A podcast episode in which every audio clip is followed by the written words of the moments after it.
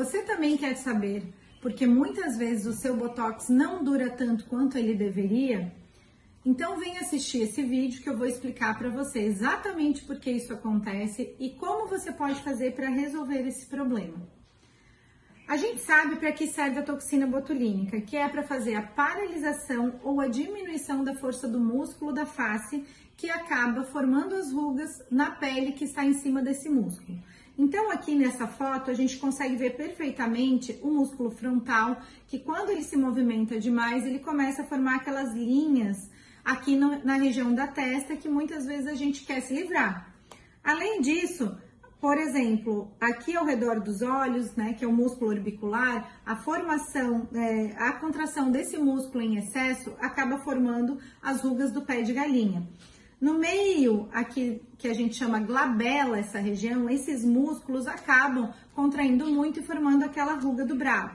Além disso, nós temos também o músculo que faz a contração é, e formação das linhas do nariz, o platisma, que é esse músculo que puxa o nosso rosto para baixo e faz com que é, a gente perca muito o contorno dessa região e por isso a toxina botulínica é aplicada com o objetivo de melhorar o contorno, entre outros músculos que nós temos na face que podemos utilizar a toxina botulínica. Então, é, vocês vejam que a, que a, ação da toxina botulínica é diretamente no músculo e muitas vezes ela está relacionado à quantidade de músculo, à espessura e força desse músculo que a pessoa tem. Então, por exemplo, uma pessoa que pratica muito exercício físico, né, então ela tem uma musculatura mais forte, ou uma pessoa que faz uma expressão muito forte na face, também é, homens tudo isso faz com que a toxina botulínica, nesses casos, dure bem menos.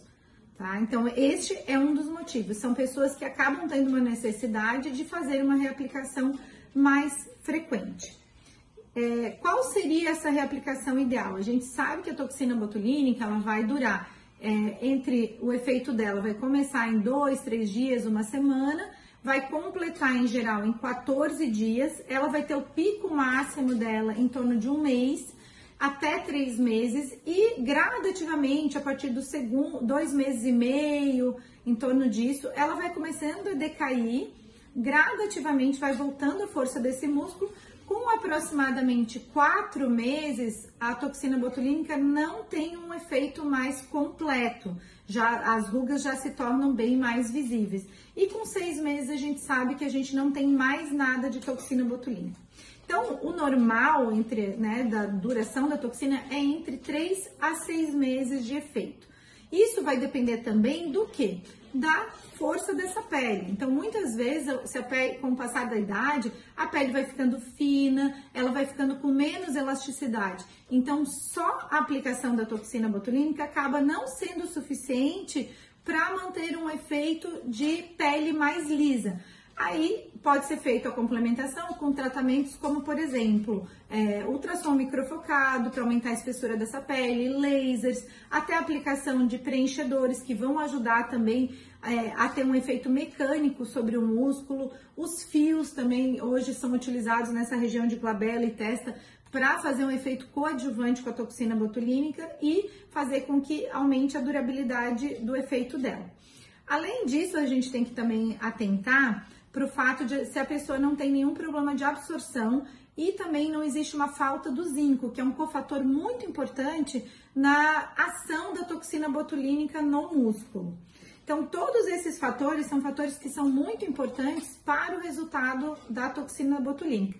Logicamente, isso a gente está falando é, de aplicações de toxina botulínica bem feitas, né? estamos considerando um bom produto, como por exemplo o Botox, que é a marca original, o Disphoria, e a gente tem várias marcas que, que são boas de toxina botulínica.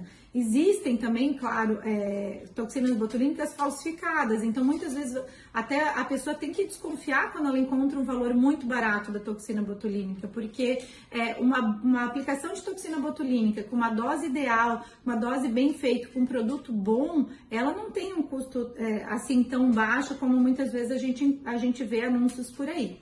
Então, isso é, é uma, uma coisa para prestar bastante atenção em relação a isso também. Então, considerando que a gente faça uma dose ideal de toxina botulínica e use um bom produto, essas seriam as causas do que eu falei que poderia fazer com que a toxina botulínica dure menos, tá? Ao mesmo tempo, logicamente, né, a quantidade de toxina botulínica utilizada, ela faz com que aumente a duração, mas hoje em dia, ninguém quer uma cara muito paralisada, muito artificial. Então, para que a gente tenha um congelamento completo da face, existe daí a necessidade que essa toxina é, deixe uma cara artificial, que muitas vezes não é o que a gente deseja, tá? Pelo menos não é o que eu acabo fazendo nas pacientes, porque eu realmente gosto de resultados mais naturais e acho que isso é o que deixa mais elegante, mais bonito e realmente mais jovem. Porque muitas vezes você com essa cara extremamente paralisada, você acaba ficando muito artificial e às vezes até envelhecendo a pessoa em vez de melhorar, tá? Então, esses seriam os principais motivos de. É, a função da toxina botulínica não é, durar tanto como as pessoas esperam, ao contrário do que, do que as pessoas pensam. Resistência à toxina botulínica é muito rara em literatura, a gente tem já vários estudos a respeito disso, e realmente não é uma coisa que a gente encontra com tanta frequência assim.